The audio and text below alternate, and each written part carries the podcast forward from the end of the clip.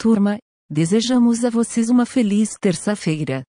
Após as notícias de hoje, a gente alerta para o início de uma das maiores conferências para desenvolvedores do país.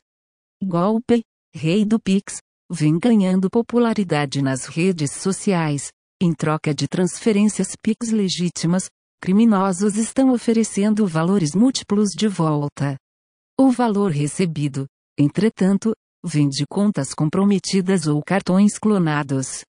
O golpe também é vendido como uma oportunidade de negócio e, nesse caso, as vítimas não podem ser responsabilizadas criminalmente. As informações são do canal UTIS. Gartner apresenta o Ipcycle for Emerging Technologies, de 2021, o relatório destaca as 25 tecnologias que terão efeito mais significativo sobre os negócios e a sociedade nos próximos anos. NFTs, tokens não fungíveis, humanos digitais, representações digitais de pessoas, IA informada pela física, OPI, inteligência artificial mais flexível e adaptável, são algumas das tecnologias com amplo impacto potencial. Além disso, o relatório aponta que inteligências artificiais para a geração de código ainda levarão de 5 a 10 anos para repercutir no mercado. Com informações da Gartner Net. Conselho quer rastrear todas as compras de equipamentos e softwares de espionagem do Ministério Público, as aquisições generalizadas entre promotores e procuradores, estariam sendo camufladas através de nomes genéricos nas prestações de contas como equipamento tecnológico e software para comunicação interativa. O CNMP agora quer ter conhecimento de todos os meios de investigação eventualmente utilizados pelo Ministério Público Brasileiro e que possam atingir direitos e garantias individuais. As informações são do site Convergência Digital. Lojas Renner nega ter pago 100 milhões de reais em regaste para restabelecer sistemas.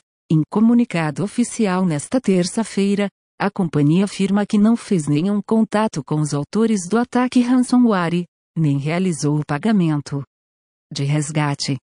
Todos os sistemas da empresa já foram restabelecidos, com bancos de dados preservados e sem perdas de informação relevantes.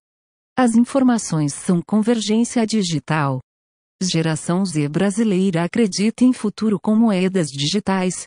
Segundo uma recente pesquisa da IUBO, 35% dos jovens entre 13 e 24 anos já investiram nesse tipo de ativo e 75% acredita que as moedas digitais serão o futuro da economia. As informações são do Tecnoblog.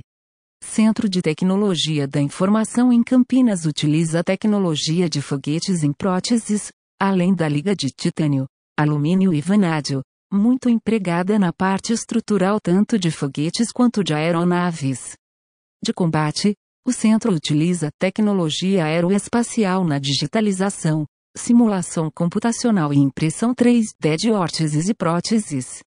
As informações são da Agência Brasil. Thank you.